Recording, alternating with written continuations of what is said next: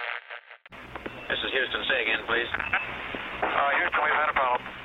太空人有问题找 Houston，你投资有问题该找谁呢？大家好，欢迎收听今天的华头讲股堂，他是鼠哥，他是张三，好，我们今天要跟大家来讨论一个呃比较在资本市场里面可以看到的一个现象。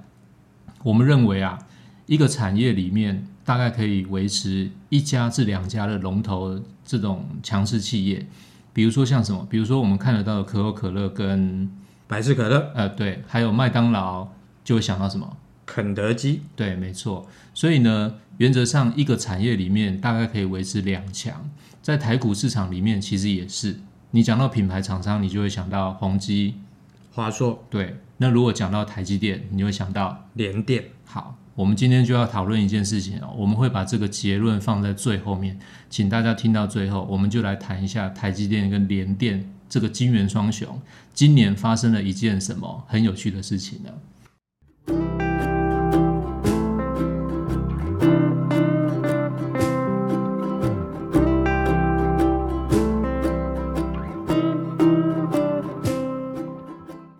我们现在首先可以看一下联电跟台积电啊，他们有一个很有趣的东西嗯是，我们十几年前称这两家公司叫做晶圆代工里面的叫晶圆双雄。嗯，大家有没有发现一件事，就是尤其是你有点投资资历的朋友，现在没有人在谈晶圆双雄，现在就只有一家叫护国神山，就大家只谈台积电。对，好像被洗掉一样。为什么？其实有一个数字跟大家讲，大家就会知道为什么，就是他们的股价。今年到十月底的时候，台积电的股价是四百多块，四百三十多二。对，对，那联电的话，股价是三十块嗯左右，嗯，股价差了十几倍。对，所以这就是为什么大家没有人在讲说金元双雄，因为大家说双雄应该就是两个人的，不管是业绩啊、获利啊、股价啊、本益比啊那些巴拉巴拉巴拉那些东西，应该都是在伯仲之间才叫双雄。嗯那我们单是看一个股价，你就会觉得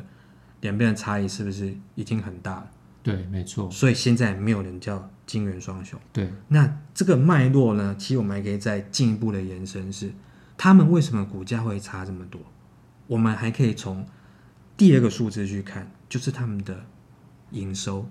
啊。什么是营收？营收就是你做多少业绩啦，短期不会卖多少产品出去。今年的前三季的话，联电做了一千多亿，一千三百多，不错啊，还不错嘛。不错啊、因为现算在是大公司了啊。对，一年你可以做超过一千亿业绩的公司，其实台湾也没有多少家。对所以对尤其是你是在晶圆代工产业，嗯，那嗯，问题是台积电更厉害啊，台积电今年前三季它的业绩已经将近快一兆哦。嗯，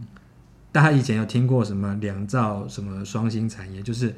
一个产业它的产值能破兆，就是台湾里面非常大、数一数二指标性的大产业。而且它不是产业，它是企业，它是一一家家企业，对，而且它不是一年哦，它是今年前三季，它就有九千七百七十七亿，对，是不是业绩非常非常的客观啊，可观？而且你看这两家，就是联电，其实它一千多也很好了，而且其实它成长性也不错。对，没跟错，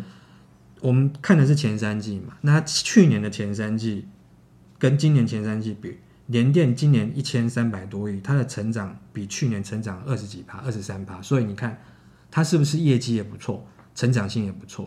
啊问题是台积电业绩更好，因为它业绩将近一兆，而且它今年这一兆跟去年同期，就去年一到九月相比，它成长将近三成。对，那代表说去年的到这个时间点为止，大概台积电它的业绩大概只将近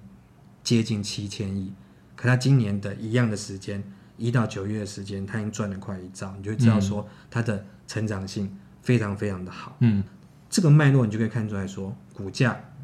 是不是差距蛮大的？嗯，那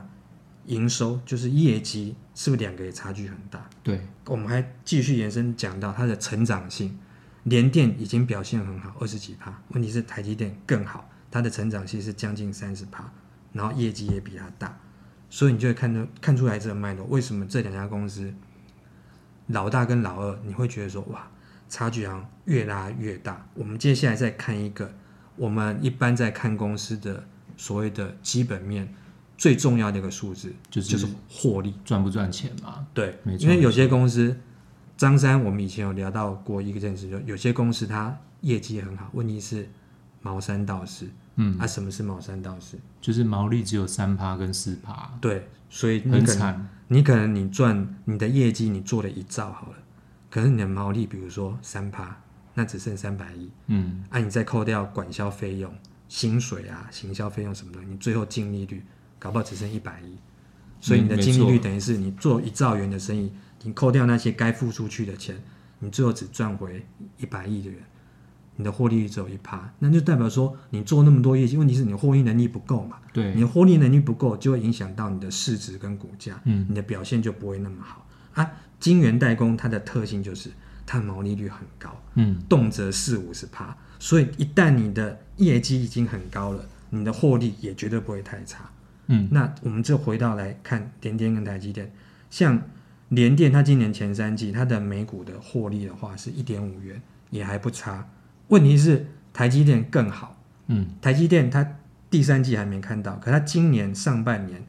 等于它两季的时间已经赚了九块多。对，就很是可怕没有啊获利，已经快赚一个资本额了。对，就是一个是一点五，一个是九块。嗯而问题是这个九块是只有上半嗯年，它还没加第三季。嗯啊，联电是前三季赚一点五，一点五其实说真的也不差了啦，在台股里面它也算是有获利的公司。问题是台积电表现也还是更好。对，所以这也是造成说，为什么这两家公司长期来讲它的差距越来越大，因为它从它的业绩、获利，然后跟它的股价反映在股价上面，它长期就是台积电的涨幅越来越大，可是问题是联电相对就没有涨那么多。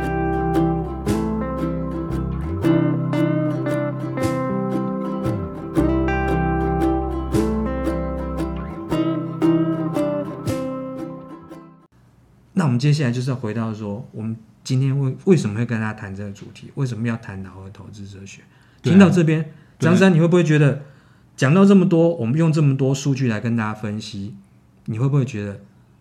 台积电就是一个最好的投资标的？没有，因为我我在想说，我们今天不是一开始讲老二哲学嘛？ 结果你聊一聊聊到最后，现在一直在讲台积电的部分，没错，听起来好像是老听起大来对啊投好像资是哲学。那一定是你有一些什么看法嘛？你是觉得说，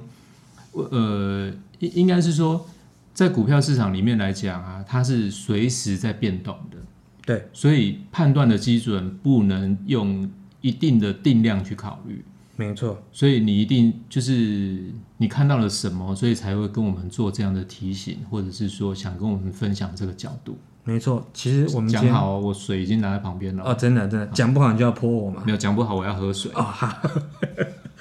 我们今天讲的重点，詹詹上有提到说，其实我们讲老二投资哲学就是一个补涨的概念嘛。嗯嗯，我问大家一个问题，那、其实这问题就是我们今天要谈的这个题目的核心。嗯，大家猜猜看，你今年以来台积电跟联电谁的涨幅比较大？张三觉得呢？这个问题问的很好哎、因为台积电涨成这个样子，大概没有人不知道台积电今年狂涨吧？对不对？对，好没有错。那联电呢？我想大家都忽略了，可能很久没有去敲这个代号，大家都已没经错忘记了。没错，但是以我对你的认识呢，你会问这个问题，一定是联电涨得比台积电还要多。被你猜到了，我就是故意设了这个陷阱去问大家。刚刚前面讲这么多，而且我们讲那个数据，真的是嗯这样，真的是这样啊？今年联电涨得比台积电多对啊，你说会不会觉得不相信？我刚刚讲什么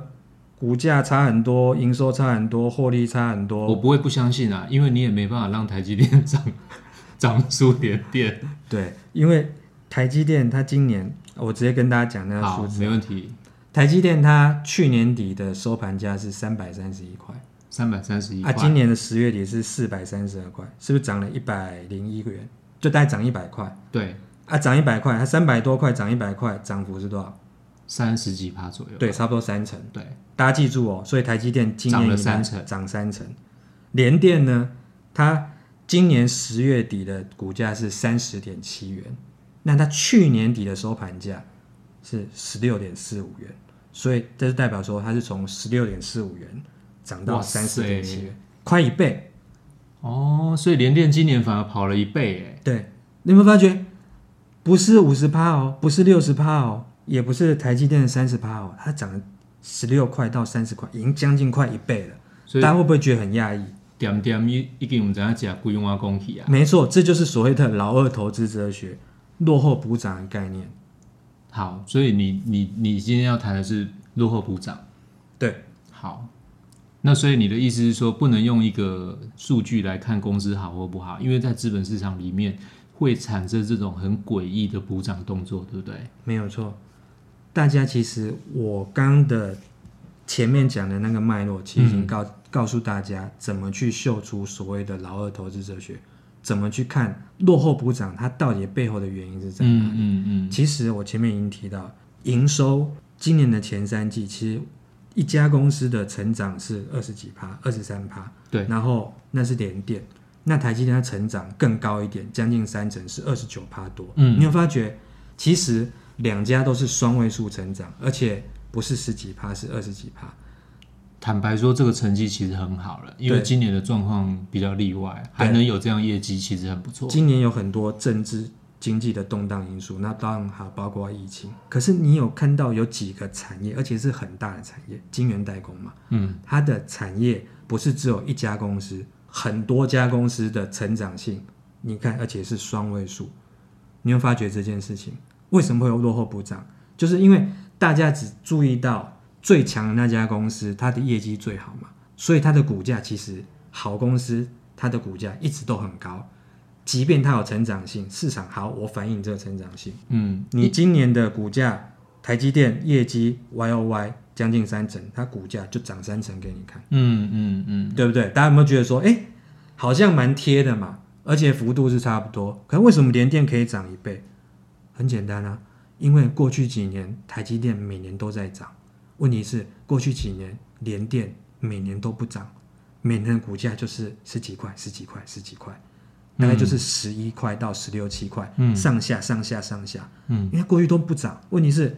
过去的五六年、七八年甚至十年，台积电就是 coco key coco key coco key，它是从这十年来台积电是从六十块涨到四百多块，它每年几乎每年你还原全值去看，每年的走势就是从左下到右上的那种角度，最漂亮的线型就对你把它拉开就是一路慢慢慢慢慢慢的一直跌上来一直跌很上少，然后涨比较多，跌少涨多，所以就一直上来。让大家想象一下，你也可以，张三也可以回去拉那个线图去看。嗯联电呢，联电走势就是大概就是十一块，然后高到十六、十七块，然后又下来，嗯大概就是十十一块到十六七块，上下上下上下这一段一直盘整盘整盘整盘整，它盘整了快十年，然后它是到今年才补涨。嗯那为什么补涨？就是我刚刚讲的，因为它可以落后补涨，因为它不只是只有台积电好，是晶圆代工整个产业都好。没有那么好的公司，它遇到一个它的整个产业状况都是不错的时候，这就是酝酿出它一个落后补涨一个最好的契机，一个最好的气氛。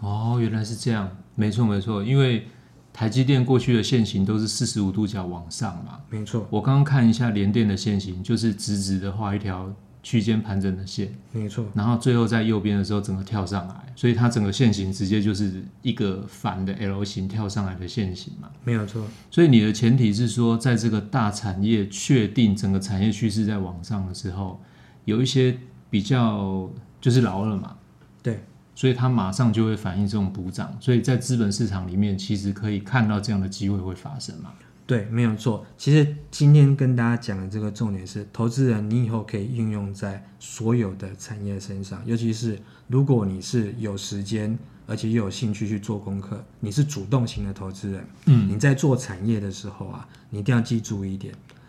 买好公司未必会让你赚钱，因为好公司它可能股价已经反映到未来十年，嗯，它股价很高，对，就算它让你赚钱，它让你赚钱的幅度未必会大于老二对，或是业绩没那么好的公对司，对因为一旦一个产业它整个是向上或是复苏，反正简单讲就是它是在景气循环的向上爬的阶段的话，嗯不会只有一家公司受惠，而是整个产业都会受惠。那过往资金只看龙头的状况的话，在当龙头股它涨到很高的时候，资金迟早接下来一定会转向老二落后补涨的概念。那这些老二它之后的涨幅的话，常常甚至会比老大的涨幅还要更高而。且可能会瞬间，对不对？对，就像以前的钢铁类股、没错，没错，塑化、没错。纺织都是这样的状况。没错，这个概念就是不止在晶圆代工身上，未来各位诶、听众朋友，你在遇到你在注意产业的那个观察的时候，因为其实大部分的产业它都是循环性的产业，嗯你只要是有看到这样的相关的脉络的话，我们今天举的这个台积电跟联电，就晶圆代工这个东西，对只是一个今年非常鲜明的例子。嗯，那之后的话，其实大家在投资市场上会不断不断的遇到这种产业的景气循环。那你用这样的一个落后补涨比价，一个老二投资哲学概念的话，其实这对你未来的主动投资的一个投资策略的话，应该会有相当大的帮助。没错没错，因为你从那个，因为主要是产业龙头已经走了嘛，它已经往上走了嘛，所以理论上它会有一个雁行效应，把一些周边的一些第二、第三的公司一起往上带嘛，没错所以就是要运用在资本市场里面可能会出现的这种比价跟补涨的优势，花一点功课应该都可以找到。没有错，而且这个找到机会，你的嗯其成实功蛮大的投资的胜率其实是还其实蛮蛮大的。大的，因为刚刚在讲的时候，我我们当然不能再这样子来讲一些个股，但是我其实脑袋里面 已经出现很多公司可以拿来做比较了没有错，哦，比如说零售的，比如说什么呃电池产业啊什么，因为我们的产业分工非常的细，所以我们里面一定会有这种第一名、第二名的公司做比价。没有错。如果说你现在看到有哪些产业的龙头股，嗯它的状况，你可能在报章媒体看到，嗯哇，嗯嗯很好。嗯然后你通常看到这个讯息的时候，它通常股价都已经涨了一波了。嗯嗯，那这时候没错也许可以回头看说，那那个产业的老二呢，嗯它是不是也是体质不错，对然后获利也不会差太多，对但是它就是没有老大这么的知名度高，这么的风光。那这时候其实就有点像巴菲特的投资哲学啊，你可能在呃不错的公司，它在状况没有很好的时候，其实反而是你一个可以观察切入的一个买点，因为市场还没有大量的去追捧它，嗯好，我等一下马上就要去看一下， 点一些个股来准看备一下。评级去买了。好 ，OK，好，那这就是我们今天跟大家分享的滑头讲股堂。如果大家有什么呃想法的话，欢迎跟我们分享。那也可以订阅。那我是张三投资人，我是鼠哥，好，我们下回见喽。哦拜拜。